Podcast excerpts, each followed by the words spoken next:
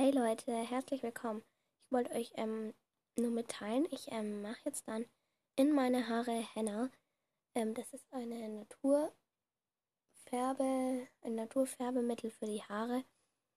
Und ja, in Rot dann. Ähm, das wird ziemlich schön, denke ich mal. Also ich habe braune Haare.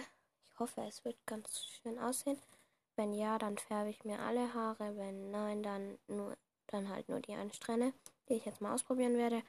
Ja, ähm, später werde ich euch dann weitere ähm, weiter erzählen, was ich noch ähm, so gemacht habe in einer zweiten Podcast-Folge heute.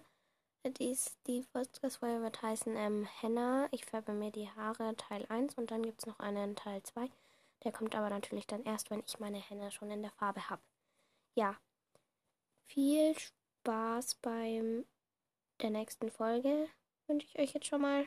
Und dann sage ich schon Bye. Ciao. Macht's gut.